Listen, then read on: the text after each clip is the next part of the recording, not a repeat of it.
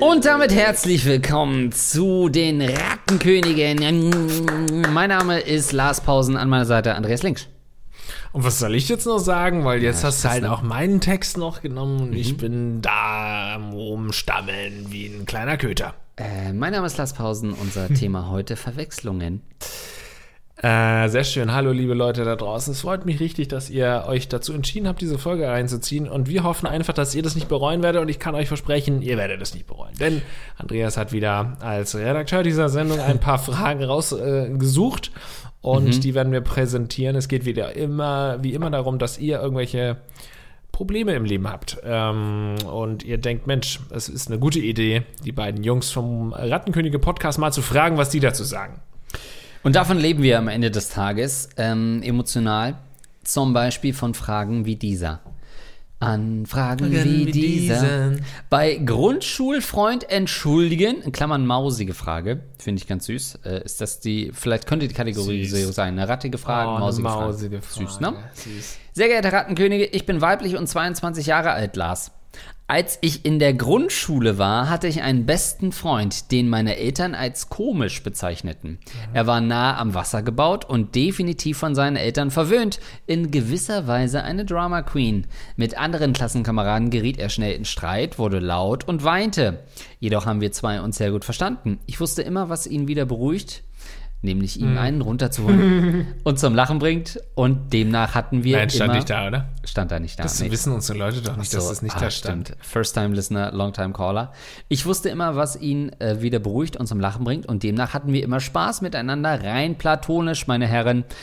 Als ich aus der Grundschule kam und es in die weiterführende Schule ging, begannen meine Eltern immer wieder mal zu erwähnen, dass die Gefühlsschwankungen meines Freundes sonderbar seien.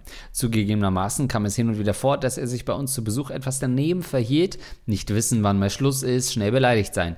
Letztlich ging es sogar so weit, dass meine Eltern sagten, sie wollen nicht mehr, dass ich so viel Zeit mit ihm verbringe. Wenn er dann anrief und fragte, ob wir uns treffen wollen, musste ich meine Mutter um Erlaubnis fragen oder bitten, mich vorbeizubringen. Dann hieß es stets, möchtest du denn da wirklich hin? Muss das sein? Das hat sich für mich natürlich doof angefühlt. Ich habe also immer öfter gesagt, ich hätte keine Zeit und bin Fragen wie, stimmt denn etwas nicht? Wir sehen uns kaum noch aus dem Weg gegangen. Später, ich war ungefähr 13, haben wir uns sogar in Person gesehen und ich habe mich einfach nicht getraut, auf die gleiche Frage zu antworten, da ich nicht wusste, wie ich es erklären soll und habe peinlicherweise gar nichts gesagt. Bis heute beschäftigt mich diese Geschichte. Für meinen Freund war das alles sehr plötzlich und hat keinen Sinn ergeben. Erst sind wir die besten Freunde und haben zusammen Spaß und plötzlich verbringe ich keine Zeit mehr mit ihm, ohne jemals zu erklären, wieso. Insbesondere da ihm der Anschluss bei anderen schwer fiel und er generell sehr emotional war, kann ich mir vorstellen, dass ihn das sehr mitgenommen hat. Zum einen war ich noch sehr jung und wollte meine Eltern nicht verärgern, aber andererseits hätte ich für meine Freundschaft einstehen müssen oder wenigstens den Mut aufbringen sollen, die Situation zu klären. Nach all dem Gelaber jetzt zu meiner Frage, bin ich es meinem Grundschulfreund oder sogar mir selbst schuldig, Kontakt aufzunehmen und reinen Tisch zu machen? Oder wäre es sogar besser, die Sache zu begraben und die alten Probleme, die er mittlerweile vielleicht vergessen hat, nicht wieder aufzuwühlen? Wie steht ihr generell dazu, wenn Eltern in Freundes- und Liebesleben eingreifen? Danke für eure Tipps. Ist eine schöne mausige Frage, kann Ja, ich unterschreiben. spannend. Ähm, Vielschichtig. ich möchte hier als allererstes einmal sagen, dass ich das ganz bewundernswert finde, wie gut sie sich an diese Freundschaft und so aus Grundschulzeiten erinnert, weil ich Mhm. schon auch sagen muss, also es gibt ja auch Leute, die erzählen so, ja, im Kindergarten, das war total schön, da haben wir dann immer Mittagsschlaf gemacht und so Ja. und den Fidibus habe ich dann später noch getroffen. Das ist der einzige Name, der mir gerade einfiel. Fidibus. Mit seinen Geschwistern Hokus und Pokus? ähm, und ich muss wirklich sagen, ich habe so gut wie überhaupt gar keine Erinnerung an Nope. den Kindergarten zum Beispiel. Gar nicht. Also wirklich, ich habe ein, so eine Sache, da weiß ich, dass sich irgendeiner in die Hose gepisst hat. So, das fand ich irgendwie ähm, bemerkenswert damals. Ähm, aber ansonsten vielleicht noch mal irgendwie so ganz so so paar so Fetzen von Erinnerungsfetzen, wie ich da zum Kindergarten gelaufen bin oder so, aber wirklich gar keine Erinnerung und viele Ja. können wirklich morgens bis abends alles beschreiben. Und selbst in der Grundschulzeit fällt es mir sehr schwer, mich da wirklich an alles er zu erinnern. Gerade auch an so dieses Konzept von Freundschaften. Ja, klar, man hat irgendwie so den einen oder anderen Freund gehabt, aber ich kann mich da einfach nicht dran erinnern. Und bei unserer Zuhörerin ist es ja so, dass sie sich nicht nur gut daran erinnern kann, sondern dass da einiges gut, es ging dann auch noch in die weiterführende Schule, aber viel ähm, dreht sich ja hier um diese Grundschulzeit, dass es sie bis heute verfolgt, diese Sachen. Und das ist bei mir also nichts, was in der Grundschule bei mir passiert ist, verfolgt mich heute noch. Äh, Außer Geschlechtskrankheiten. ja. also ich dachte, außer wie man sich damals noch zu Fasching verkleidet hat. ähm, ja, also wenn ich da sehe, als, auf was für Booten ich, als, mit welchem Kostüm ich damals unterwegs war, würde heute gar nicht mehr gehen. Nee, gibt's Fotos? Äh, ja, hängen hier auch. Ähm, nee, also ich, du hast recht, Kindergarten war ich noch bei der Grundschule schon ein bisschen, wo man aber auch nicht so richtig weiß, was ist Erinnerung und was ist durch Fotos nachgetragen oder was wurde einem so erzählt. Gibt es eine ganz spannende Folge Terra X Podcast, haben wir noch nie gemacht, aber empfehle ich mal. Ich liebe ja Terra X. Ich liebe so Sonntage, wo ich vier Stunden, vier Folgen Terra X gucke. Oh, liebe ich. Liebe den Moderator, dessen Namen ich gerade nicht parat habe, aber richtig cooler Typ. Und der hat einen Das Podcast. ist der Stefan von früher? Von, Äh, Steffen, D- Dirk Steffens. Ah, Dirk. Steffens, ja. ja okay, glaube ja, ne? ja, ja. Ähm, und der hat jetzt auch einen Podcast und da ging es so ein bisschen um Erinnerung und ein bisschen, sage ich mal ganz äh, vereinfacht gesagt, wie wir uns selber manipulieren durch falsche Erinnerungen und uns Sachen einreden und auch so scheinbar wichtige Ereignisse in unserem Leben äh, falsch rekonstruieren und das immer so machen würden, selbst wenn es objektiv Beweise gibt, dass es nicht so war, wenn wir uns das falsch erzählen. Und ein bisschen schützen wir uns da auch so ein bisschen. Kurz Deswegen- einhaken, äh, Ja, einhaken weil das super gut nur dazu passt und nicht zu dem, was du danach sagst. äh, äh, weil man, äh, habe ich auch mal gehört, man denkt ja immer so, ja, früher gab es noch so weiße Weihnachten, man hat irgendwie immer viel mehr Schnee gehabt Mhm. in der Kindheit. Und das, äh, diese Erinnerung ist auch ganz stark beeinflusst durch Kinderbücher, Kinderserien, Kinderfilme und sowas, die man äh, in der Weihnachtszeit geschaut hat. So Kevin allein zu Hause, Kevin, Kevin allein in New York, wo es ja wirklich durchgängig schneit. Ja. Oder die Kinderbücher, die man hatte zu Weihnachten, wo es auch immer um Schnee ging und alles war weiß. Und dass das unsere, ähm, unserer Erinnerung so ein bisschen einen Streich spielt, dass man dann auch irgendwie seine Kindheit eben mit Schnee verbindet und mit weißer Weihnacht, einfach weil man so viele Serien und Filme geschaut hat und Bücher gelesen hat und äh, wo es eben wahnsinnig viel geschneit hat. Das stimmt, der letzte, letzte Weiße Weihnachten waren 78, als mein Bruder geboren wurde. Weil das habe ich danach mehrfach erzählt bekommen, Ja. weil der Ende März geboren wurde und das schon krass war, dass es da noch geschneit hat. Ah, Also hat nichts mit Weiße Weihnachten zu tun, wie ich das Thema anmoderiert habe, Nee. aber Ostern eigentlich, weiße gab es dieses Jahr sogar auch weiße Weihnacht hier? Nee. Ähm, Na, doch, ein bisschen Schnee war Es da. kommt ja immer auf die Ortschaft an in Deutschland. Gell? Stimmt. gibt ja überall weiße Weihnacht, so ist es nicht. Ähm, also von daher äh, finde ich das auch spannend, aber noch spannender ist ja quasi, also ja, selbst wenn ich jetzt sagen würde, in der Grundschule habe ich schon so ein paar Erinnerungen. Prägend zum Beispiel, jemand hat in der zweiten Klasse äh, Zigaretten dabei gehabt, weil das so mindblowing war als Kind. Man so, was, was ist das überhaupt? Man kannte gar nicht Zigaretten so richtig und der hat das dabei und so weiter. Das Elternhaus steckte natürlich dahinter. Wer hätte es gedacht? Wer lösen, lösen möchte zu Hause? ähm, also so, so ein paar Sachen. Oder, oh Gott, beim Sportfest mal richtig abgekackt. So solche traumatisierenden Erinnerungen. Aber die Frage, ähm, also, aber seltener so richtig, wie du auch sagst, so soziale Sachen. Das, was sie beschreibt, ist ja so ein richtiges soziales Gefüge, eine Freundschaft, wo man irgendwie dann jetzt rückwirkend sagt, oh, da habe ich mich sozial falsch verhalten ähm, was über so einen Streit hinausgeht, wo man sagt, ja, wir waren halt Kinder, wir haben gestritten. Das finde ich halt ganz spannend, dass sie da jetzt so drauf zurückblickt. Ähm, und im Prinzip stellt sie ja die Frage, soll ich da jetzt nochmal auf diese Person zugehen oder weckt das vielleicht sogar Traumata, die dieser Mensch längst überwunden hat? Weil was man ja als Kind nicht checkt, ist, dass man ja äh, in seiner kompletten Unschuld in so einer wichtigen, prägenden Phase drin ist. Und erst wenn man erwachsen ist, hört man, sieht man so diese Serienkiller, die dann sagen, ja, ich wurde als Kind, habe ich das erlebt, deswegen bin ich so geworden.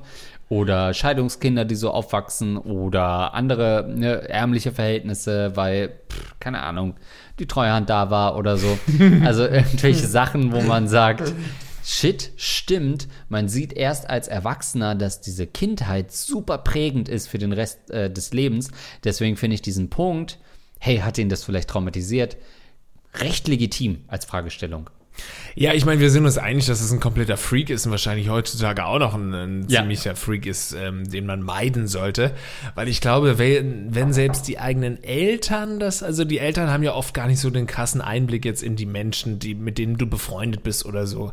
Das heißt, man verstellt sich ja auch in gewisser Weise vor den Eltern von Freunden und so weiter. Dann bist du irgendwie dann äh, trotzdem irgendwie viel netter, als du es eigentlich bist und hast natürlich nicht diese diese Abgründe, so, die zeigst ja. du zumindest den Eltern nicht. Aber der hat es ja geschafft, dass er selbst bei deinen Eltern irgendwie ein super schlechtes Image bekommen hat, sodass die sogar sagen, nee, mit dem triffst du dich nicht mehr. Also irgendwas scheint ja auf jeden Fall mit dem schiefgelaufen zu sein. Und vielleicht war es auch ganz gut, dass diese Freundschaft nicht weiterging. Aber auf der anderen Seite äh, ist zumindest so deine Überlegung ja total löblich. Ihr habt euch ja auch danach noch eigentlich gekannt, so, ne, nach der Grundschulzeit. Und es ist eine super lange Freundschaft. Und du hast ihm, ohne es zu sagen, ähm, ja auch wehgetan sozusagen. Warum? Also ohne ihm zu sagen, warum hast, bist du ihm aus dem Weg gegangen? Und ich weiß nicht, also je nachdem, wie gut diese Freundschaft war und wie ähnlich diese, dieses Verhältnis war, bist du es ihm vielleicht schon in gewisser Weise schuldig, dem nochmal zu sagen, was da los war, genau. Ja, ich würde sagen nein, weil auch wenn ich jetzt konterkariere, das ist ein falsches, ich habe den falsches Glas, ne? Das macht nichts. Ähm, wenn ich da jetzt konterkariere, was ich eben gesagt habe, wenn ich jetzt aber mal ein bisschen Abstand überlege, niemand aus unserer Grundschulzeit spielt heute noch eine Rolle in unserem Leben. Das sind keine Kontakte, die man da knüpft, die irgendwie lebens, na, vielleicht prägend schon sind, aber nichts, was man für das Leben mitnimmt. Das sind nicht die Leute, zu denen man heute noch Beziehungen hat, außer den Eltern. Die kennt man auch aus der Grundschulzeit und die bleiben dann auch da, aber sonst halt niemand. Deswegen hast du wahrscheinlich, so wie Kinder halt sind, ehrlich und aus Instinkt auch ein bisschen gehandelt und deine Instinkte haben dich damals nicht getrügt. Ich glaube nicht, dass dieser Mensch, Mann hätte ich fast gesagt, ähm, dich vorangebracht hat. So wie du ihn beschreibst, Drama Queen, heult ständig, sorry, das klingt schon als Sechsjähriger annoying. Mhm. Und ich glaube nicht, dass du da irgendwas verpasst hast. Selten hört man ja, der war ja als Kind so richtig anstrengend in der Grundschule. Wow, was für ein toller Mann da draus geworden ist. Hat man noch nie gehört das sind eigentlich schon die Red Flags, die du dann erkennen musst in der Grundschule. Wenn du schon in der Grundschule so super anstrengender, mhm. unmenschlicher Typ bist, dann wirst es wahrscheinlich später auch noch sein. Ja. Aber ja, und die Frage ist natürlich auch so ein bisschen, soll man sich das von den Eltern sagen lassen? Da ist natürlich die Antwort erstmal grundsätzlich nein. Also die Eltern haben natürlich kein Anrecht, überhaupt dir zu sagen, mit wem du dich triffst und mit wem du dich nicht triffst. Aber oft, gerade wenn ihr ein gutes Verhältnis habt zu den Eltern, dann äh, ist da natürlich schon was dran. Ne? Also die sind ja auch erfahrener und, und weiser und so weiter. Und mhm. wenn die das beobachten und schon sehen, Mensch, das ist irgendwie ein Typ, der ist super anstrengend, triff dich mal lieber nicht mit denen, dann kann man zumindest mal überlegen, naja, vielleicht ist da was dran. Oft kommt man da natürlich zu dem Ergebnis, Quatsch, die wissen einfach nicht, wer ich bin und was meine Gefühle sind und ich hasse meine Eltern jetzt noch viel mehr als den Freund und das ist ja auch total ja. richtig dann in dem Moment, wenn man da so ein bisschen Anti-Eltern ähm, aufwächst, weil das grundsätzlich einfach schon ein sehr schwieriger Move ist von deinen Eltern, dir ähm, vorschreiben zu wollen, mit wem du dich triffst und wem nicht. Aber offensichtlich bei, in dem Fall haben sie recht gehabt. Und gehört es nicht auch dazu zur elterlichen Sorgpflicht? Äh, oder Fürsorgepflicht? Weil das, was du gerade sagst, was so in Grundschule oder Schule noch zutrifft, wandelt sich ja dann in der Pubertät komplett. Mhm. Weil dann sagt man, boah, meine Eltern wollen nicht, dass ich Hannah 15 mit diesem äh, Gregory Zeit verbringe. Dann mache ich doch das so, dass ich ihm meine Jungfräulichkeit anvertraue. Zumindest kenne ich das so aus amerikanischen Jugendserien. Äh, also da wandelt sich das ja und Eltern haben schon die Möglichkeit und auch die Notwendigkeit, weil sie vielleicht auch Einblicke haben. Zum Beispiel, ich denke gerade an so, also als äh, man, man hat einen Blick als Elternteil auf die Eltern und kann das ein bisschen sozial einordnen. Sind die Eltern auf Deutsch gesagt Assis? Dann kann der Junge vielleicht nett sein, aber man hat vielleicht trotzdem diesen Reflex, dass man sagt, ah, spiel mal nicht mit den Kindern. Wir hatten das mal in einer anderen Folge, spiel mal nicht mit den Pausens. Ich kenne die Eltern ganz gut, aber äh, Papa Andreas, ja, erstens, ich bin nicht dein Papa, das hatten wir schon oft, aber spiel mal bitte nicht mit den Pausen, sie sind schmutzig. Nee, aber man kann natürlich als Eltern so ein bisschen the bigger picture sehen ähm, aber das ist natürlich auch eine verklärte Sicht. Deswegen, ich überlege gerade, gab es bei mir, also ja, es gab schon Kumpel oder so, wo man dachte, naja, ich komme schon mit denen klar, aber die haben auch so eine, da, da ist irgendwas im Argen, ohne dass man das als Kind schon einordnen kann. Aber entweder stimmt da was im Elternhaus nicht oder irgendwie ähm, heute blickt man da natürlich anders drauf, ne? Und äh, aber damals als Kind denkst du ja nicht in so Dimensionen, wie ist da vielleicht irgendwas Missbrauchsmäßiges am Werk oder so. Aber man merkt so ein bisschen, ah, irgendwie ist das Elternhaus so ein bisschen zerrüttet. naja, ist ja so. Ja, ja. Und zum Beispiel bei dem, was ich eben gesagt habe, wo das, äh, der, der Mitschüler äh, Zigaretten hatte. Der wurde, der kam dann später, hat man dann gecheckt, okay, der wurde offensichtlich auch geschlagen von seinem Vater, ne? Und dann ist der natürlich quasi schon mit sieben Jahren, zweite Klasse, war komplett ab vom Schuss und komplett auf die falsche Fahrbahn sozusagen geraten. Das checkst du natürlich als Kind nicht so richtig. Da denkst du nur so, wow, Zigaretten, und das ist ja krass. Ähm, aber Eltern können sowas ja schon ein bisschen einordnen ähm, und auch vielleicht ein bisschen, naja, von dir fernhalten auf irgendeine Art. Äh, vielleicht ja auch schützend. Jetzt, das Missbrauchsding ist natürlich krass, also missbraucht wurde der nicht. Aber stell mal vor, du hast so Eltern, wo man weiß ja nicht, was bei denen abgeht. Und du denkst als Elternteil, boah, irgendwie habe ich ein ungutes Gefühl, wenn du mit dem Kind spielst, auch wenn der Junge vielleicht ganz cool ist als Kind, aber irgendwie mh, bleibt da mal fern. Ich habe bei den Elternabenden so komische Vibes bekommen. die stellen so ein paar Nachfragen, die richtig blöd Ja. und töricht sind. Stay away. Ein Stück weit gehört das zur Fürsorgepflicht der Eltern. Also sorge dafür, dass das missbrauchte Kind nicht nur ein furchtbares Elternhaus hat, sondern auch um Gottes Willen keine weiteren Freunde findet. Das ist dein, das, was du jetzt gerade den Leuten Das gibst. deine Auslege vom kategorischen Imperativ in der Form. Ja, also ich glaube, dass du, da sind wir jetzt so ein bisschen vielleicht der Kindererziehungspodcast auch. Ähm, ich glaube, es ist immer smarter, nicht mit Verboten in dem ähm, Fall irgendwie zu, zu hantieren, zumal es nun wirklich auch kein äh, Umgang ist, wo man sagt, okay, das ist ein furchtbarer Umgang, mit dem gerätst du auf die schiefe Bahn und dann wirst du Drogen nehmen und äh, oder du wirst dann eine Bank überfallen mit dem. So da Ja. finde ich schon, kann man als Eltern dann sagen, ja, sorry, ich glaube wirklich, der Typ wird mit dir eine Bank überfallen wollen. Aber in dem Fall ist einfach so, dass es äh, die Eltern f- finden, das ist eine Drama Queen und irgendwie ein nerviger Typ. Und da sollte man nun wirklich nicht sagen, triff dich nicht mit denen, sondern eher dann vielleicht mit der Tochter, mit dem Sohn drüber sprechen. Ja, findest du nicht auch, dass er in der und der Situation irgendwie immer komisch reagiert und du musst wissen, so Leute, die so komisch reagieren, die können dich auch irgendwie selbst mal irgendwie in so eine Abwärtsspirale bringen, dass man das eher auf diese Art und Weise versucht zu regeln, anstatt es mit Verboten. Weil das, das geht die Eltern im Endeffekt dann es geht die natürlich schon was an, mit wem die sich treffen, aber man sollte als Eltern, glaube ich, trotzdem so tun, als würde, als hätten sie nicht die Macht, das zu verbieten, glaube ich. Das stimmt. Und was natürlich auch so eine Rolle spielt, und das äh, denken wir jetzt, weil wir eher schon in der Elternrolle sind, also teils de facto ja schon in der Elternrolle sind, wenn du jetzt halt so die Eltern kennst und dann gibt es ja so Situationen, wo man sagt, boah, die Kinder, da ist Kindergeburtstag äh, und die Kinder verstehen sich gut, aber die Eltern nicht. Also unabhängig von so allen Bedenken, was ich gerade so, wo man sagt, äh, berechtigterweise, nee, da ist irgendwas nicht koscher, sondern dass man als Elternteil so denkt, boah, ich finde die einfach nervig. und leider versteht sich aber mein kleiner Bub richtig gut mit dem Kind. Ja. Und dann führt das aber für mich dazu, dass ich plötzlich auf einem Geburtstag, Kindergeburtstag abhängen muss mit so Eltern, mit denen ich gar nichts gemein habe, Oh die ich ja. vielleicht sogar hasse. Und die Kinder spielen sich, haben die Zeit ihres Lebens zu Recht und man will denen das ja auch nicht verbieten. Aber jetzt sitze ich halt da beim Kaffee und muss zwei Stunden mit denen labern. Äh, und die haben gerade wieder schön die AfD gewählt. und äh, ich sitze hier und habe beim letzten Mal zum ersten Mal nicht die AfD gewählt. Und jetzt haben wir natürlich keine Gesprächsthemen.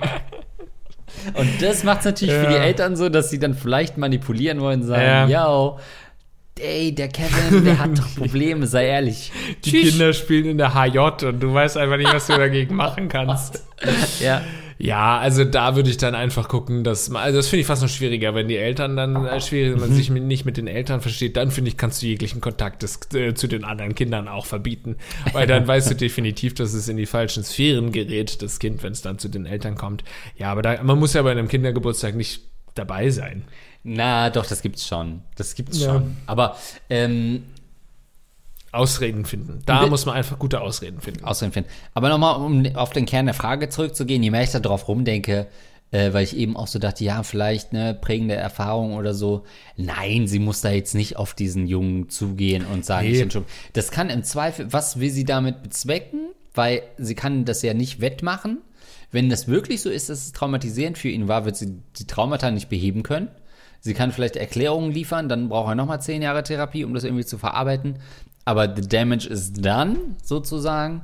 Und Worst Case ist, dass er tatsächlich damit schon abgeschlossen hat und sie das jetzt wieder äh, hervorholt. Das stimmt. Also ich finde auch, sie muss gar nichts da. Sie ist da nicht in irgendeiner moralischen Verpflichtung, ihm das jetzt nochmal irgendwie alles zu gestehen. Das meine ich auch gar nicht. Und ich sehe das auch die Gefahr, dass wenn du ihm, vielleicht hat ihm das noch nie jemand gesagt, ey, du bist übrigens so weinerlich immer gewesen oder bist es bis heute und hast irgendwie alle genervt. Und selbst meine Eltern haben schon, ist Ja. das aufgefallen, die haben auch schon gesagt, dass du so ein ätzender Typ bist. Vielleicht hat es ihm noch niemand gesagt, du sagst es ihm zum ersten Mal und er hat irgendwie gerade eine Therapie überstanden und dann kommst du ihm mit sowas an und natürlich reißt es dann nochmal alles auf und er hinterfragt sich und das äh, führt zu ganz schlimmen Dingen. So, deswegen würde ich das so nicht machen, aber was ich schon meine ist, wenn du eben in dir diesen Drang verspürst, ey, das war doch ein Freund und ich habe den im Stich gelassen, dass du trotzdem nochmal zu ihm hingehst und versuchst nochmal den Kontakt aufleben zu lassen, ohne darauf einzugehen, wieso das damals nicht mehr geklappt hat vielleicht, sondern einfach, ja, ey, ich guck einfach mal, ob wir vielleicht nach wie vor irgendwie gut befreundet werden, wie wir es in der Grundschule waren.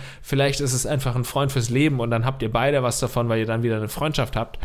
Ähm, aber ohne eben darauf einzugehen, wieso das damals deine Eltern verboten haben. Was ich allerdings cool fände, wenn du ihn triffst, du könntest natürlich auch versuchen, diese vielleicht bei ihm negativen Erinnerungen in was Positives umzuwandeln.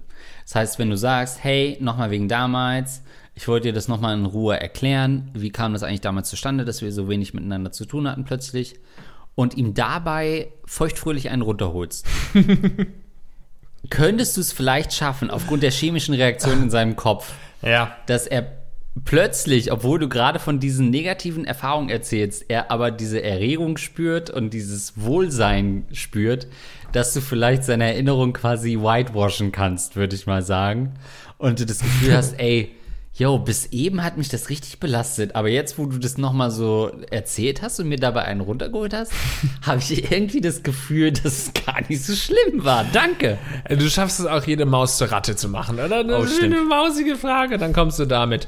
Mir ist noch eine äh, Gedanke eingefallen, weil wir vorhin davon gesprochen haben, dass einen so emotionale Sachen heute überhaupt gar nicht mehr belasten aus der Grundschulzeit. Hm. Es gibt schon noch eine Sache, über die ich zumindest häufig nachdenke. Es ist gar nicht so, dass sie mich belastet, aber es ist eine Sache, über die ich regelmäßig komischerweise nachdenke. Gestern Nacht. Ja, unter anderem, ja. Das habe ich Andreas gesagt, er ist nochmal das ganze, mein ganzes Leben an mir vorbeigezogen. Deswegen ging ich davon aus, dass ich sterbe. Aber Das es war dann wahrscheinlich doch beunruhigt, ja. Nur, man sagt es ja immer so, dass das Leben an einem vorbeizieht. Der Mann Ähm, hatte gerade Geburtstag. Lass mal ein paar Geburtstagsgrüße dafür. Lass Ja, let it, let it flow, auf jeden Fall. Ähm, und da habe ich noch mal dran gedacht an die Grundschulzeit. Da hatte ich eine Freundin, also keine Freundin, Freundin offensichtlich, kleiner Junge, der die nächsten 15 Jahre noch nicht wusste, was eine Freundin, Freundin sein würde. Aber mit der habe ich mich sehr gut äh, verstanden. Liebe Grüße gehen raus an die Fassilet. Und das war einfach eine gute Freundin von mir. Ich meine, ich habe die Geschichte auch schon mal erzählt. Und dann äh, hat hab, hat sie irgendwie über eine Frau, ich weiß gar nicht mehr, wie es genau war. Auf jeden Fall kam irgendwie raus, dass sie mich ein bisschen mehr mochte als freundschaftlich. So natürlich in der Grundschule. Als Bruder? Ja, also sie fand mich irgendwie ganz besonders. Und das hat mich dann irgendwie so beleidigt oder ich fand das so schade, dass ich dann sogar irgendwie sie, sie mal so weggeschubst habe. Das weiß ich, da habe ich sie weggeschubst und sie ist dann so in den Schulranzen geflogen. Keine Ahnung, wie das war. Wie gesagt, nur sehr dunkle Erinnerungen, schemenhaft.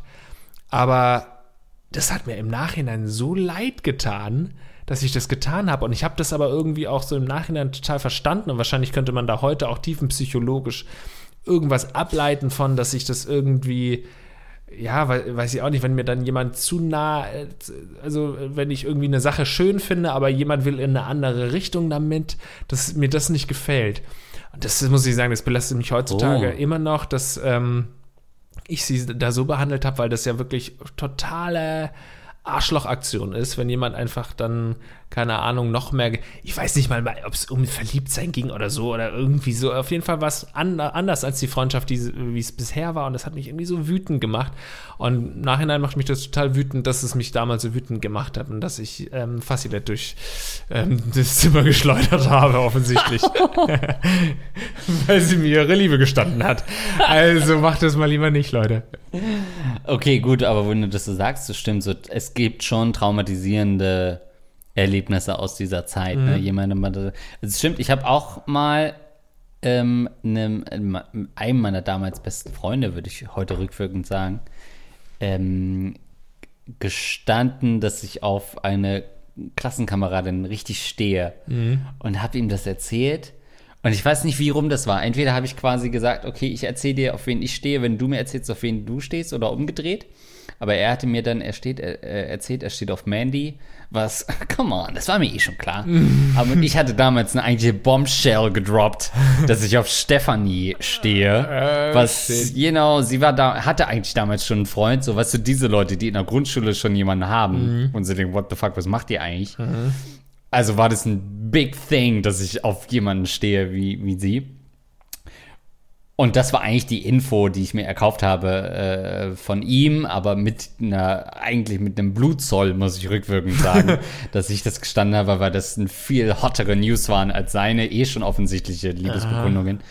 Und dann hat er das echt, ich weiß nicht Ah, warum, shit. wir hatten dann einen Streit offensichtlich Ja. und er hat es sofort der gesagt. Und das war mir so unangenehm, weil ist sie mir so hinterhergelaufen und wollte das natürlich ansprechen von mir, wie eine re- scheißreife Frau wollte sie das von mir hören. Und ich denke so, Oh, nee. kleiner Peach, was soll das? habe ich damals gesagt, voila, am nein. ähm, und habe so gedacht, nee, da war Türkisch noch, gab's da noch gar nicht, Sprache. Und dachte Ja, so, oh nein. nicht, das glaube ich. Exakt. Und ich dachte so, oh nein, ich will jetzt nicht, dass sie mit mir spricht. Das war mir so unangenehm, weil äh, offensichtlich sie ja auch jemanden hatte schon, einen Typen. Also war Ah, nowhere nee, to go. ja, es war ja. nicht nur diese, okay, wir sind in der Grundschule, was ist das überhaupt, Liebe, sondern ja, okay, du hast ja das eine Mädel ausgesucht, das schon einen Freund hat in der zweiten Klasse. Das war so unangenehm, das hat mich wirklich lange verfolgt, das stimmt. Kam es zur Konfrontation dann? Hat sie, hast du es ihr sagen müssen? Ich weiß, ich weiß es gar nicht mehr. Das ist gar nicht mehr so dieser Verrat, der ist hängen geblieben. Ich weiß gar nicht mehr. Wahrscheinlich habe ich mich dann versucht rauszureden und gesagt, nee, nee, ist nicht so. Ähm, aber dieser Verrat ist. Und ich Was weiß, macht der Typ heute, weißt du das? äh, ist Versicherungsvertreter. Natürlich. No joke. Wirklich? ja. Und sein Plakat hängt in der Stadt bei mir, in der Heimatstadt. Also an der Bushalte. Chill. Äh, ich Hast du aufgespuckt? Ich war eine Volksstimme, meine Güte. Ähm, nee. äh, und dachte dann aber so richtig erbärmlicher Typ bin ich auch. in der Stadt und dann kommt raus, es ist in der scheiß Regionalzeitung an der Mhm. Bushaltestelle. Ey, peinlicher Typ. Seine fucking Todesanzeige ist die einzige Anzeige, die groß in der Stadt hängen wird. Und ich weiß auch, ey, ich war dann bei meinen Großeltern die haben mich dann auch dazu befragt, weil die das gemerkt haben. Es war mir so unangenehm, das dann zu sagen. Na, das kleine die- Ja, warst du ja, verliebt. Ja, lalalala. Und. Du hast du ähm, verliebt. Ach ja, Ne? verlieb dich nicht, die Wessis nehmen dir eh alles weg. auch deine Liebe. Ähm, und das war so unangenehm. Hat mich, das hat mich sehr, sehr lange ähm, begleitet. Und ich weiß, einmal, das war dann Jahre später, da waren wir dann ich, im Biologieraum, lol, wahrscheinlich sechste, siebte Klasse oder so. Ich weiß gar nicht, warum sie da war. Ich glaube, weil ihr Cousin irgendwie, ne, der war nicht in meiner Klasse, eine Parallelklasse, aber warum sollte Ist egal, ist nicht so wichtig. Dann kam sie halt, hat geraucht und hatte so eine Lederjacke an Ah, und war cool. halt richtig cool. Und ich Ja. dachte so, fuck, shit. Scheiße. Und was macht die Ähm, heute? Ach, was wird die machen? Äh, wahrscheinlich ist sie in einem Heim. Inzwischen. Ob sie dort arbeitet Immer oder noch als Waisenkind mit Ja. 34. Naja. Aber heute würde ich halt denken, ja, look at me. Ich habe ein Du hast ein Rap-Album rausgebracht. und ich habe ich hab einen okay laufenden Podcast. Was habt ihr? ja. du hast mit Kusawasch ein Foto machen können. Ah. Savage, Christian Rach. Die äh, essen dir aus der Hand. Kusawasch und Christian Rach würden alles für dich tun. Das stimmt wirklich.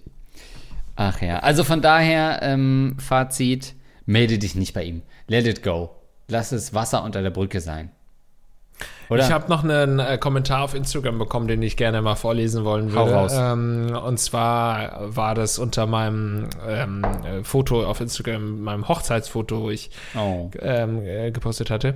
Und da kam jetzt noch eine Nachricht, und zwar hat eine äh, Frau äh, offensichtlich geschrieben, zufällig auf deinem Profil gelandet und ich wünsche von ich wünsche euch von Herzen viel Glück, euch dreien.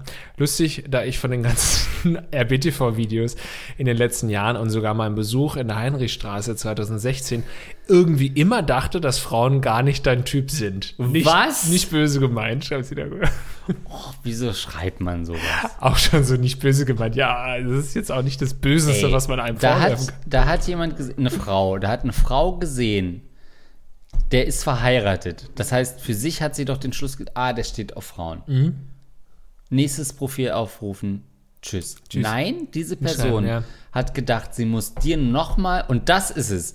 Sie schreibt nicht böse gemeint, sie schreibt, ich dachte, aber de facto hatte sie Zeit darüber nachzudenken, das zu prozessieren und meinte trotzdem noch, sie muss dir unter die Nase reiben, dass sie dachte, dass du schwul bist. Mm. Ey, wenn ich das höre, da will ich dir am liebsten einen blasen. Was Ja, ist das ich- denn? Also ich habe das gar nicht so vorgelesen im Sinne von jetzt wird man sauer. Natürlich ist es ja einfach Doch. Nein, es ist ja wirklich kein schlimmer Vorwurf. Wenn er, Doch. Nein, es ist halt nur so. Ich bin ganz bei dir, wenn ich sage, es ist so random und so weird, es dann jemanden auch zu schreiben. Aber es ist, ähm, es ist ja einfach nur lustig gemeint. Aber ich fand das so lustig, weil natürlich schon viele Leute auch da, habe ich schon häufiger gehört, dass Leute dachten, ich sei homosexuell. Ach, Darauf hoffst du ja bis heute, das weiß ich, Andreas. Aber meine Mutter hofft darauf, dass ich schwul bin, aber den Spaß gönn ich ihr nicht. Du kriegst fünf Enkel. Yeah! Oh nein, ich wollte gar Nein, nichts sie haben. wollte einfach, dass, diese, dass dieser Familienname irgendwann Oh, klar. ausrottet. Ja, das nein, mein größter Wunsch wäre, dass, dass ja. Der Name ausstimmt. Oh, nee, von daher, ach, oh, nee, das nervt mich an so Leuten. Ey, Liebe Grüße ehrlich. jedenfalls gehen raus. Nee, geh nicht raus. Hör auf, du klei- kleiner Peach. Du harmonischer Typ, ey. Ach, meine Güte. Mit, mit sowas, ähm, mit sowas. Ja, komm, also ich krieg wirklich schlimmeren, also ich krieg wirklich bitterböse Nachrichten teilweise. Ich muss mich wirklich mit dem allerletzten Scheiß auseinandersetzen. Da ist das nur einfach ein netter Nachmittagstalk gewesen. Das war doch nicht schlimm. Kriegst du viele lustig. schlimme Nachrichten? Jetzt mal Real Talk? Ich habe in meinem Leben schon richtig viele sehr schlimme Nachrichten bekommen, ja. Auf jeden Fall. Wenn du anfängst, dich als öffentliche Person über politische Themen zu äußern, dann hast du einfach äh, die, die Büchse der Pandora geöffnet und die, die Hölle ist offen. Und wenn du generell Haltung zeigst und vielleicht auch aneckst und nicht immer so den Mittelweg gehst, sondern auch mal irgendwie so Dinge sagst, wo du weißt, da machst du dir Feinde. Bei mir ist es auch oft so, dass ich äh, mir so Feinde, also dass ich versuche, Themen so zu behandeln, dass ich zum Schluss auf gar keine Seite einzuordnen bin. Äh, gar keiner Seite irgendwie zuzuordnen bin. Ähm, Weil du versuchst für beide Seiten ja. zu denken, was, Ja. warum denken die so? Ja, zum Beispiel meine, meine Moin Moins irgendwie auf dem Sender, wo ich über so Veganismus gesprochen habe. Da lautet der Titel ja schon Fleischesser redet über Veganismus, irgendwie sowas. Sprich, ich gebe auf der einen Seite zu, ich esse Fleisch und auf der anderen Seite im Video ähm, spreche ich darüber, wie, welche positiven Auswirkungen Veganismus hat. Sprich, ich ecke einmal bei den Leuten an, die sich bevormundet fühlen, wenn man sagt, Veganismus ist gut, so die Fleischesser. Und auf der anderen Seite mache ich mir natürlich auch keine Freunde bei Veganern, die halt sagen, ja, du frisst halt trotzdem noch Fleisch und erzählst mir hier irgendwas. Das heißt, da habe ich zum Beispiel von beiden Seiten einfach Shit bekommen, weil ich, ähm, aber ja, und das mache ich bei, habe ich bei vielen Sachen so gemacht, auch bei anderen Themen. Und das ist einfach so meine Grundeinstellung, weil ich immer finde, es gibt halt einfach nicht schwarz oder weiß, es gibt nicht irgendwie, nur man muss nicht immer irgendeine Schublade irgendwie reingesteckt werden und passen und irgendwie eine Haltung präsentieren, wo du genau jemanden einordnen kannst, okay, das ist jetzt der Veganer oder das ist jetzt der Fleischesser, sondern ähm, und ich glaube, das ist halt, repräsentiert viel mehr die Mitte der Gesellschaft oder das Gros der Gesellschaft zu sagen, naja, die allermeisten sind eben nicht radikal Fleischesser oder radikal Veganer, sondern die sind vielleicht, die essen vielleicht Fleisch, aber trotzdem überlegen sie sich hier und da mal irgendwie, wie kann man denn Fleisch reduzieren oder wie kann man was Gutes tun. Und ähm, ja, genauso ist es bei, bei anderen Themen auch. Oder auch, als ich über Rassismus gesprochen habe, dass ich dann eben auch gesagt habe, ja, ich ähm, auch bei mir selbst und so erkenne ich natürlich Rassismen und wir alle sollten uns eingestehen, dass wir hier und da auch rassistisch denken oder ähm, eher ra- rassistisch auch zum Beispiel in der, in der Vergangenheit häufig rassistisch waren, weil da eben, weil man Dinge gesagt oder getan hat, die damals noch nicht so diskutiert wurden als rassistisch. Leute, Und- die gerade die alten Folgen gehört haben, sagen, ja, weiß ich, Jungs. So, und das ist natürlich genauso ein äh, Thema, wo dann auch Leute, die halt so mega auf der linken äh, Antifa-Bubble irgendwie so sind, die sagen auch, ja, wie kannst du sowas sagen? Aha, da hast du also wirklich mal rassistischen Gedanken gehabt, du Rassist. Und auf der anderen Seite eben die Leute, die sich auf den Schlips getreten fühlen, weil ich sage, ja, es kann halt durchaus alltagsrassistisch sein, wenn du jemanden in, in einer schwarzen Person irgendwie in die Haare fasst so, und sagst, das sind ja tolle äh, exotische Haare. Ja, und ich finde, das, was du machst, das ist der mutige Weg. Das ist der Weg zur wahren Erkenntnis. Ähm, und das tut sowohl den Leuten links außen als auch rechts außen weh, dass äh, keine der beiden Seiten komplett richtig ist, sondern die Wahrheit liegt immer in der Mitte, in diesem simplen Spruch und ist irgendwie auch immer, de, der Weg zur Erkenntnis führt immer durch die Mitte und immer durch das äh, Abwägen bei der Position und auch das empathische Reinversetzen in die jeweils andere Seite. Gut, bei so Sachen wie Rassismus ist es natürlich nochmal anders, aber generell so in so Meinungsverschiedenheiten Ja, ja. immer zu gucken, warum denken die anderen so, wo kommen die her? Ähm, und dann eben in der Mitte zu einem Punkt zu kommen, wo man sagt, okay, das ist eben ähm, das, was realistisch ist oder das, was der Kompromiss ist oder wie auch immer äh, zwischen den zwei Extremen. Und deswegen gehst du da den mutigen Weg und ähm, bist dann natürlich dann, kriegst quasi die, die, die schlechten Seiten von beiden Fraktionen ab. Ähm, absolut. Ich denke manchmal, also ich positioniere mich ja super selten, äh, genau aus dem Grund, weil ich mir das, also ich habe da keinen Bock drauf, ich traue mir das auch nicht zu und finde das auch schwierig, was du äh, oft machst. Nicht schwierig im Sinne von inhaltlich schwierig, sondern Kritik würde ich nicht. ja, wir hatten das, äh, wir hatten das häufiger, diese Diskussion und auch, ich finde das mutig, dass du das immer machst und dich positionierst. Und auch positionierst, indem du zeigst, ich bin nicht allwissend, sondern positionierst auch oft transparent machst, die Positionssuche quasi und sagen, wo bin ich eigentlich? Versus, ja, also jetzt gab es ja gerade, als wir das aufnehmen, jetzt wieder diesen, naja, diesen Skandal ist übertrieben, aber diese Sache mit äh, ne, Fridays for Future lädt jemanden aus wegen Rasta, ähm, äh, wegen Dreadlocks. Dreadlocks und so weiter. Wo man natürlich auch sagt, ja, das ist halt genau das Problem, wenn halt so ideologische Strukturen halt so komplett andere Sachen ausblenden, komplett Gegenpositionen ausblenden und gar nicht mehr offen sind, äh, auch ihre eigene Position immer wieder zu hinterfragen und zu aktualisieren und nochmal irgendwie selber so in, ins Streitfeld zu stellen, das ist eigentlich die wahre Kunst, dass man nie sagt, ich bin so oder ich bin so, sondern immer guckt, okay, wie ist die Situation jetzt, wie war sie vor zwei Jahren und da kann meine Meinung sich auch ändern, weil neue Erkenntnisse dazu gekommen sind und weil Positionen sich geändert haben oder kluge Leute kluge Argumente gebracht haben, die mich doch zum Umdenken gebracht haben.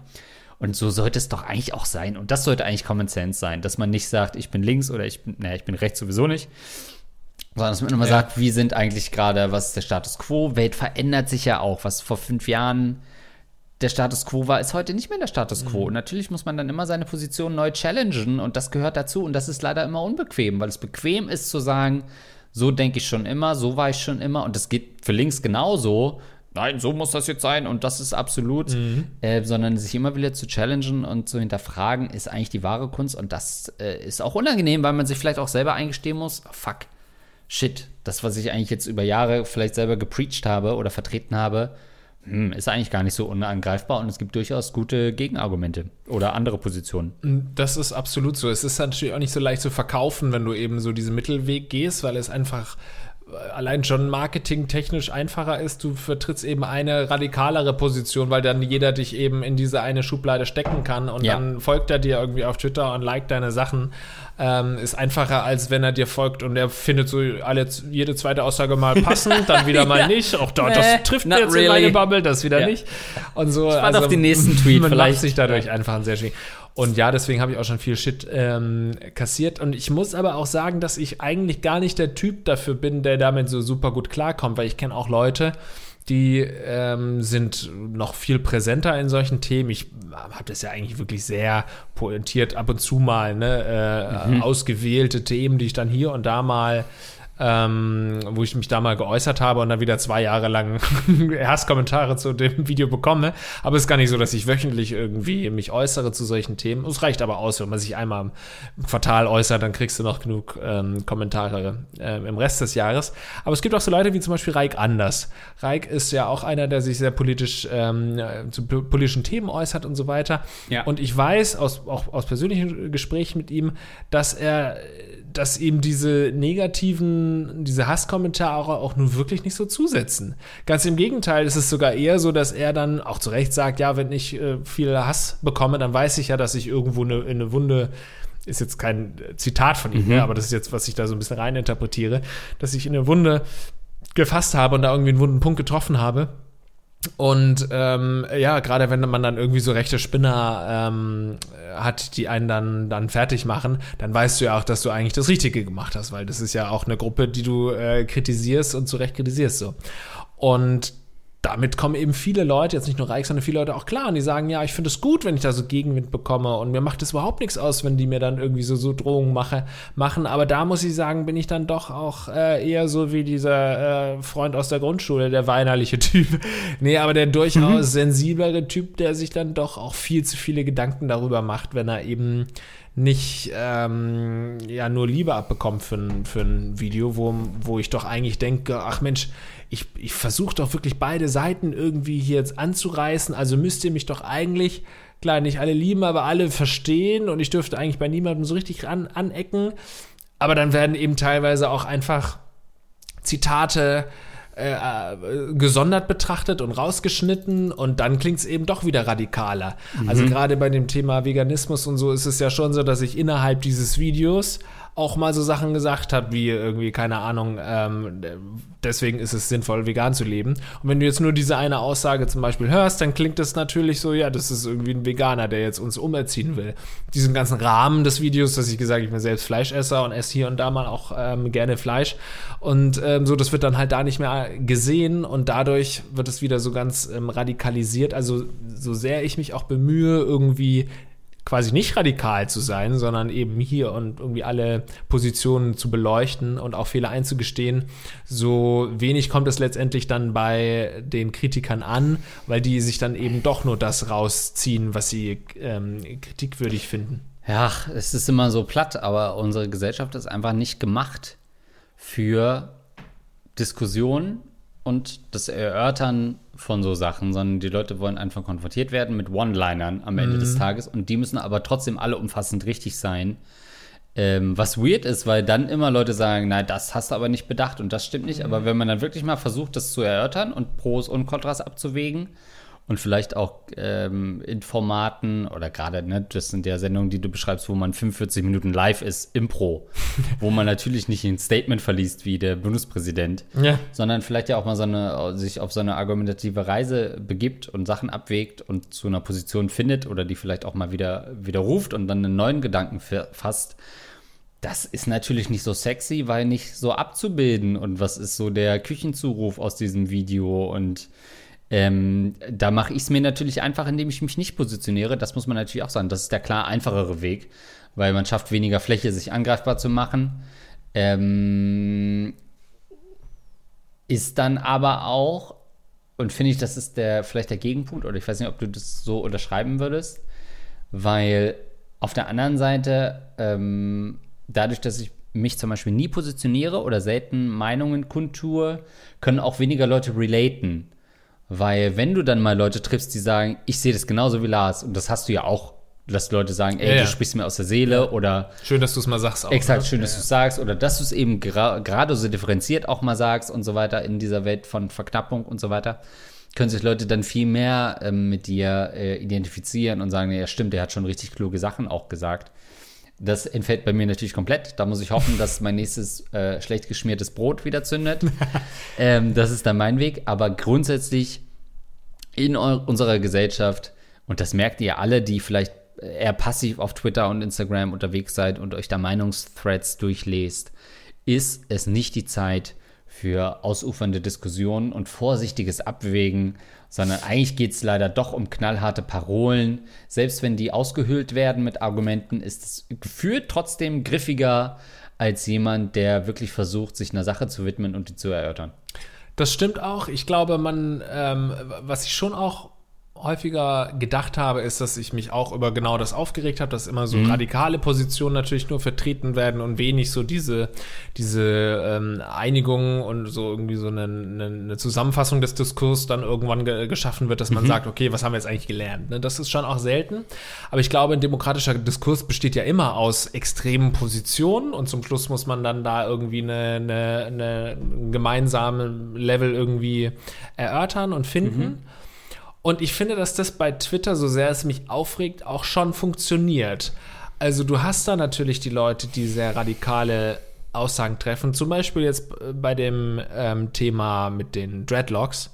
Da hast mhm. du einfach äh, innerhalb kürzester Zeit so viele krasse Positionen gehabt, wo keiner oder die wenigsten haben irgendwie versucht, alle Positionen irgendwie zu vereinen in einem Reason, also in einem, so einem vernünftigen Ja. irgendwie ähm, äh, Schluss, der daraus gezogen wurde, sondern du hast eben diese Einzelmeinungen. Aber ich glaube, das führt letztendlich zumindest bei mir selbst dann schon auch zu so einem Mittelweg. Zu so einer Meinungsbildung bei dir selber. Also ne? ganz viele radikale Positionen, die ich dann auch anfangs für zu radikal und auch nach wie vor irgendwie zu, für zu radikal erachte, haben ja trotzdem in einem so einen gewissen Gedankenprozess ausgelöst, was ja die Sache auch dann wieder ganz spannend machen kann, weil man zu diesem Gedanken wahrscheinlich gar nicht gekommen wäre, hätte es nicht diese radikale Position gegeben. Insofern ist es eigentlich eher die Frage, was macht die Gesellschaft letztendlich aus all diesen kleinen extremen Meinungen? Führt es dazu, dass alle irgendwie sich nur noch zerstreiten? Dann ist natürlich äh, ist es schlecht und es führt in die falsche Richtung. Und da hat man natürlich oft den Eindruck, dass es auf Social Media so ist. Aber ich habe so ein bisschen noch die Hoffnung, dass all diese radikalen Einzelpositionen dann letztendlich trotzdem zu einem ganz sinnvollen, vernünftigen Schluss führen, zumindest dann in ähm, einem Gros der Diskussion. Finde ich spannend, super spannend, was du sagst, äh, weil ja, ich würde auch sagen, für mich funktioniert das auch, dass man so Threads durchliest und oft tut, das ja auch ein Stück weit gut, so äh, radikale Gegenpositionen von sich selber zu lesen, weil entweder, wie du sagst, führt es zu einem neuen Impuls, dass man sagt, okay, hat, äh, hat der Mensch da doch einen Punkt oder so? Das muss ich vielleicht nochmal nachrecherchieren oder was sagen die Leute darauf? relativieren die was. Oder umgedreht, es ist halt so Quatsch, dass man sagt, okay, jetzt bestätige meine eigene Position. Aber gefühlt finde ich das Verhältnis interessant, weil man guckt dann selber auf so einen Thread mit extremer Position 1, 400 Likes, extremer Gegenposition 1 mit 400 Likes, die Position, also sagen wir mal vielleicht so 2000 Leute, die da in diesem äh, konstruierten, äh, fiktiven Argument involviert sind und schon ihre Position bekundet haben durch Likes. Und man selber ist eine Person, die zu Recht das nutzt und irgendwie aus diesem Thread sich selber nochmal so eine differenziertere Meinung bildet, funktioniert das in der Hochrechnung. Also sind es wirklich genug Leute, die anhand dessen so dieses, das, was man den Medien ja immer so zuschreibt, so eine Meinungsbildungsfunktion zu liefern, indem sie halt ganz viele verschiedene Perspektiven aufzeichnen, damit man als Zuschauer sagt, aha, der Typ sagt bei Lanz das, der sagt das und mein eigener Gedanke ist, offensichtlich scheint es ja so zu sein. Ähm, ob diese, ob so Social Media Threads eine ähnliche Funktion äh, erfüllen können, würde ich mal, ähm, würde ich spannend finden, das mal einmal erörtert zu sein. Das ist was Schönes für euch, liebe Studenten, für so eine Bachelorarbeit. Das stimmt, ja. Wahrscheinlich ist es nicht so rosig, wie ich mir das ausmale, weil äh, Social Media schon die extremen Positionen zeigt und man ja auch sieht, dass so die Flügel stärker werden, ähm, die extremen Positionen auch in der Gesellschaft irgendwie mehr Raum einnehmen und deswegen ist es wahrscheinlich nicht so, wie ich mir das wünsche, dass ähm, all diese Flanken, diese äh, starken äh, Meinungen irgendwie dann letztendlich doch wieder zu einer vernünftigen Raison führen. Aber bleibt auf jeden, spannend, äh, auf jeden Fall spannend, das zu beobachten. Und es hilft einem ein bisschen so, das nicht ganz zynisch zu betrachten, ähm, Ja. die ganze Welt, so mit diesen ganzen furchtbaren Kommentaren.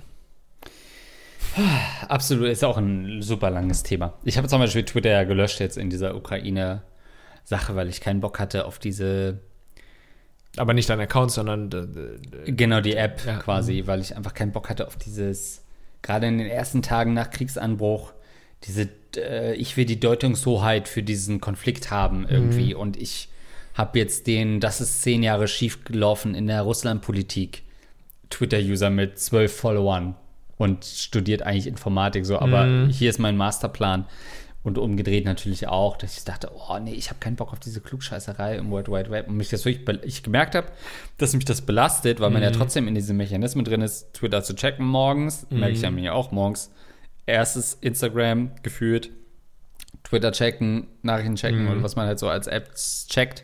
Und da hab ich da echt gemerkt, oh, es belastet mich, es macht mich wütend. Ich will aber auch nichts dazu schreiben, weil dann begebe ich mich so in dieses Kreuzfeuer. Will man auch nicht, weil dann kommst du gar nicht mehr zur Ruhe, dann schreibst du was, dann checkst du, mögen das Leute, was reagiert, ne? Kennt man ja auch, dass ich dachte, oh, ich, ich muss mal wegkommen von diesen äh, ungefilterten Meinungen, diesen unverifizierten, jeder Dorftrottel kann jetzt mal was schreiben und es steht dann einfach in einem Raum, es steht in einem öffentlichen Raum drin und Leute beziehen dazu Position, ordnen das vielleicht ein, feiern es, sehen es kritisch, aber es ist trotzdem eine Meinung, die eigentlich wegradiert gehört und trotzdem ist sie da auf irgendeine Art. Ähm, also das ist so nicht so eine Mindestanforderung, gibt für so Posts, weißt du, gerade in solch, Ja. solchen komplexen Krisen, dass sich Leute diese Chutzpe haben zu sagen, ich habe jetzt sofort die einfache Lösung oder so. Das hat mich so genervt, dass ich dann irgendwann Ich kann es sehr gut nachvollziehen, weil ich auch bei Twitter häufiger, das ist bei mir immer so ein, so ein Kreislauf bei Twitter oder so wellenförmig kommt es. Ich habe äh, Twitter auch irgendwann äh, erstmal gelöscht. Dann habe ich mir gedacht, naja, aber ich finde es schon interessant. Dann habe ich es auch wieder Ja. runtergeholt, äh, habe ich mir einen runtergeholt und dann habe ich die App nochmal geladen. und dann habe ich aber Twitter auf Seite 2 bei meinem Homebildschirm gemacht. Und das äh, führt schon wirklich Mhm. zumindest dazu, dass man nicht mehr, man macht ja häufig diese völlig antrainierte Bewegung am Handy und klickt Ja. auf seine klassischen Apps. Und wenn du das ganz ohne drüber nachzudenken machst, dann denkst du nicht dran, dass du auf Seite 2 ja noch Twitter hast. Also das hat auf jeden Fall schon mal zu so einer 30-prozentigen Reduktion bei mir ge, äh, geführt, ähm, der, der Twitter-Nutzung. Und jetzt habe ich in letzter Zeit häufiger wieder gedacht, holy shit, wie spannend Twitter ist.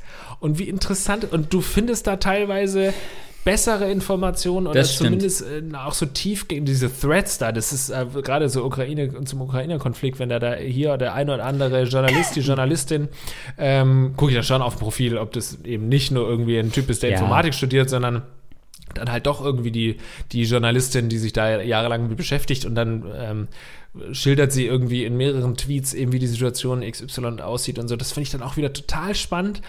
Aber exakt wie dir geht es mir dann auch wieder so, gerade in letzter Zeit hat mich das dann doch wieder so stark belastet, dass ich wieder kurz davor war, Twitter vielleicht sogar auf Seite 3 an meinem Homebildschirm irgendwie zu verbannen, weil mich das auch so belastet einfach. Twitter kann so schön und so krass und so informativ sein, aber auch so wahnsinnig belastend und ähm, gerade wenn es so in Meinungen geht und dann, es ist, führt ja auch immer zu Streit. Es gibt keinen Nee. politischen Thread ohne Streit und ohne Beleidigung und so, also fast keinen.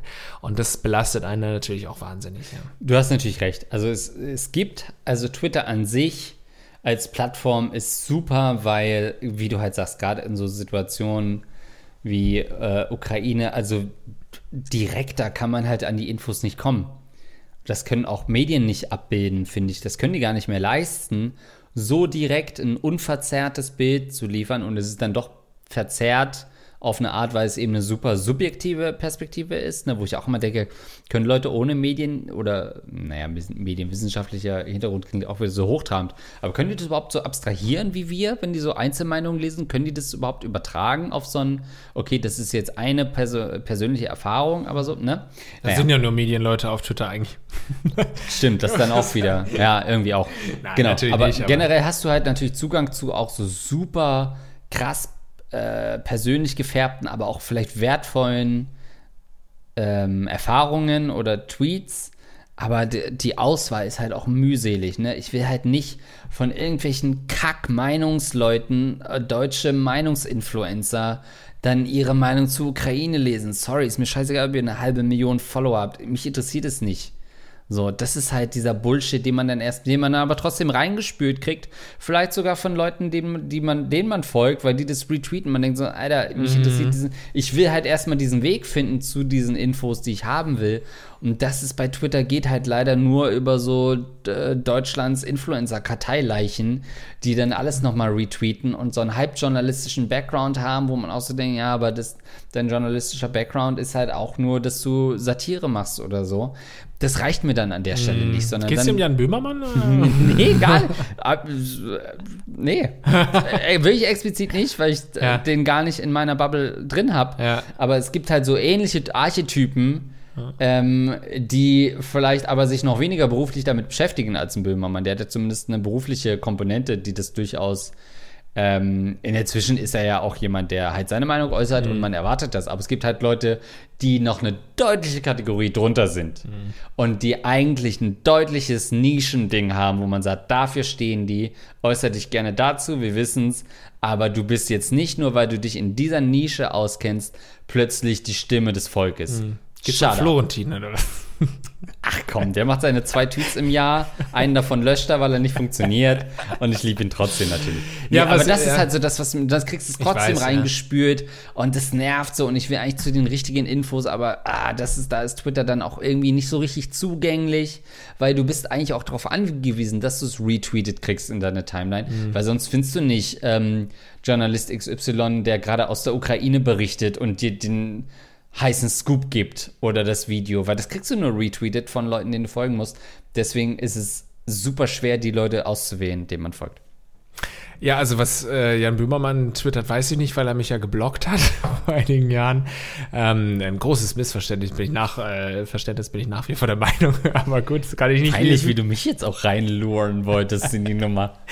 Nein, ähm, ich glaube, dass ein Problem ist, dass wir seit dem 20. Jahrzehnt, also seit den 20er Jahren dieses 21. Jahrhunderts, dass wir einfach so krasse Weltgeschichte, also so, so Geschehnisse haben, die einfach so einfach geschichtsträchtig sind, wie die Corona-Pandemie oder die, der Ukraine-Krieg, die so tief in all unsere Leben eindringen, diese beiden Themen sind so ähm, omnipräsent in den Nachrichten, im Journalismus, dass du gar nicht ausweichen kannst und dass du gar nicht darum rumkommst oder mehr fast nicht drum rumkommst, dir eine Meinung dazu zu bilden. Und deswegen glaube ich, und, und auf der anderen Seite hast du auch Angst. Und so bei Corona hattest du Angst, was passiert hier eigentlich? Sterben wir jetzt alle? Genauso wie beim Krieg, so bricht jetzt Weltkrieg aus. Und ich glaube, das sind alles guter, ist ein guter Nährboden dafür, dass jeder irgendwie was auf Twitter auch schreiben will. Weil du hast einfach das Bedürfnis, dich dazu zu äußern. Du sprichst mit Freunden und Freundinnen darüber. Und ähm, dann ist natürlich der, der, ähm, die Hürde auch nicht besonders groß, das irgendwie auch auf ähm, Twitter oder sowas zu schreiben. Und deswegen schreiben eben auch Leute etwas zu, Krieg, zu den Krisen, eben Corona oder äh, Ukraine, ähm, die eigentlich dazu gar nichts sagen können, weil sie keine Expertise haben. Wo ich dann eben sage, ja, ich verstehe es teilweise, weil man eben selbst einfach so einen, einen Gesprächsbedarf mehr oder weniger hat, weil das einen so belastet. Also ich glaube, dass gerade Twitter in den letzten fünf Jahren oder so auch nochmal was ganz anderes ist, weil es eben diese geschichtsträchtigen Ereignisse gab. Und Das ich habe nun dann auf der anderen Seite musst du auch sagen, ja klar, wenn du irgendwie ein bekannterer Typ bist, dann hast du auch irgendwie die Leute, die sagen, sag mal, hier ist in der Ukraine ist Krieg und so, da wird eine Bevölkerung abgeschlachtet und du äußerst dich nicht dazu. Das hast du ja dann auch. Das heißt, du Das hast mehr nicht. oder weniger, ja, aber du kriegst es auf jeden Fall. Ähm, hier oder da kann es natürlich vorkommen, dass du sowas kriegst. Und dann äh, führt es natürlich dazu, dass du auch irgendwie denkst, ja scheiße, ich habe jetzt irgendwie mehr als, keine Ahnung, 100.000 Follower. Ja. Eigentlich muss ich was dazu sagen. Also ich bin zwar irgendwie hier seit, äh, irgendwie, äh, keine Ahnung, Let's Player, aber eigentlich muss ich schon was dazu sagen, weil ich habe ja irgendwie die Reichweite und sonst wird mir vorgeworfen, dass ich diese Reichweite nicht sinnvoll nutze. Das kommt natürlich auch dazu und das führt auch dazu, dass manche Leute eben was schreiben, obwohl sie eigentlich lieber die Schnauze halten sollten.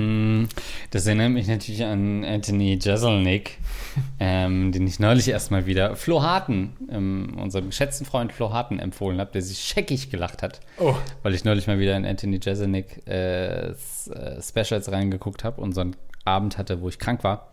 Und dann äh, sein ganzes Portfolio durchgeguckt habe, der dann ja auch so sinngemäß, da ging es eher um Tragödien, um ne, Tragödien, wie man äh, da auf Twitter mit umgeht. Und so sinngemäß, ich paraphrasiere jetzt, meinte, ja, der, also die Leute kritisierte, die dann so schreiben, Thoughts and Prayers äh, an diese Das Leute. ist auch sein Programm. Genau so heißt sein Programm, auch auf Netflix. Wenn ihr das, wenn ihr hartgesotten seid, schaut euch das mal an. Ähm, wo er so ein bisschen, äh, ich umschreibe jetzt, sagt, äh, hey, diese Leute sind dann auch ein bisschen aufmerksamkeitsgeil und wollen selbst im Angesicht so einer Tra Tragödie Don't forget about me. Übrigens, ich bin auch wichtig an der Stelle, deswegen sage ich Thoughts and Prayers. Ähm, und das so ein bisschen ähm, reingemischt mit dem, was du sagst, dass man auch das Gefühl hat, ich habe so eine Plattform, ich habe irgendwie so einen Druck. Aber auch dann ist es für mich gerade eine Stärke, mal zu sagen, yo, also der Tweet kann dann auch sein, ist, das gibt's ja auch oft. Ich bin überfordert mit der Situation, es ist super viel, was gerade, ich erlaube mir nicht irgendwie da ein Statement, ähm, bla bla bla. Und das so ein bisschen, kann man ja auch sagen, so kann man sich ja auch äußern, statt irgendwie eine, eine krasse Position zu beziehen. Marc Lehmann, ähm, geschätzter Kollege, dein Freund, ähm, er hat sich da auch geäußert, was mir so ein bisschen aus der Seele gesprochen hat, der dann so ein bisschen auch nach ein paar Tagen sour war über diese Leute, die dann alle so klug scheißen und sagen, ja, so und so ist die Welt und sich da so ein bisschen geäußert hat und ähm, sinngemäß das auch angeprangert hat, äh, dass äh, plötzlich Hinz und Kunz jetzt weiß, wie die Welt funktioniert und das doch bitte äh, alles äh, so auf Twitter darstellt und sich da ein bisschen aufgeregt hat. Das sprach mir auch ein bisschen aus der Seele, aber du hast natürlich recht, es sind auch äh, irgendwie auch menschliche Züge, dass man halt ja mit diesen überbordenden Weltkatastrophen konfrontiert ist und natürlich sich ein Forum so, äh, sucht und dieses Forum nun mal Twitter ist, was potenziell die ganze Welt erreichen kann, Ähm, und das ja auch ein bisschen so, eine Zei so ein generelles Zeichen der Ohnmacht von Menschen ist und sie natürlich nicht wissen, wie sie solche Situationen handeln sollen.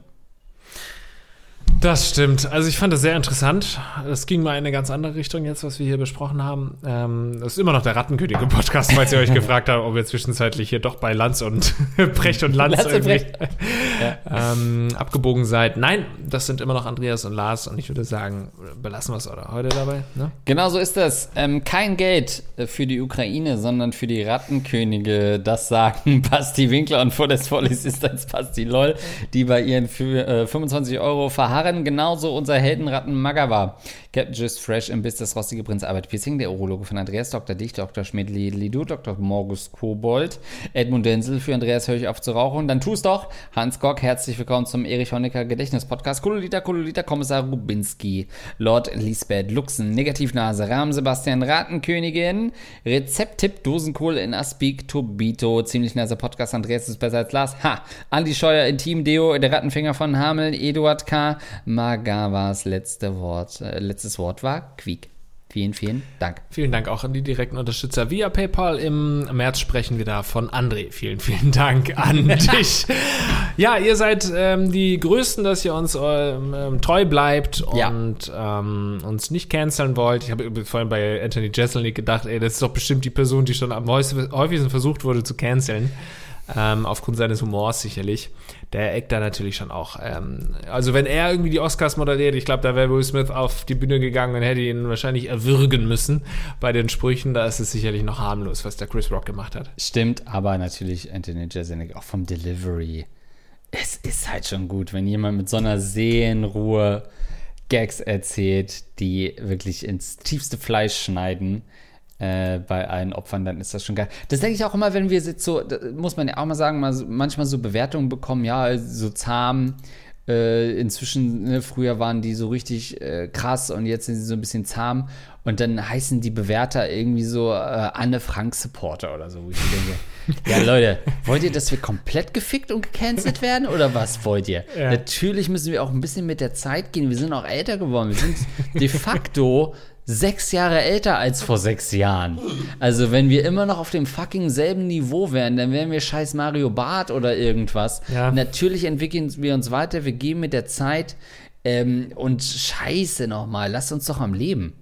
Ja, ich, das ist eigentlich jetzt schon wieder ein Thema, das ich ne? nicht ne? nach Minuten dem äh, Patreon vorlesen, wo schon die 80% abgesprungen sind. Lass uns das bei der oh. nächsten Folge gerne nochmal besprechen.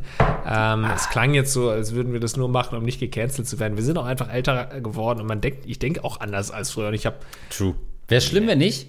Ja. Naja, gut, das ist wirklich, ich würde da gerne nochmal drüber reden, aber wir haben jetzt leider schon abmoderiert schon längst. Wir müssen jetzt nach Hause gehen. Okay, tschüss, ihr Lieben, ciao. Ich liebe euch.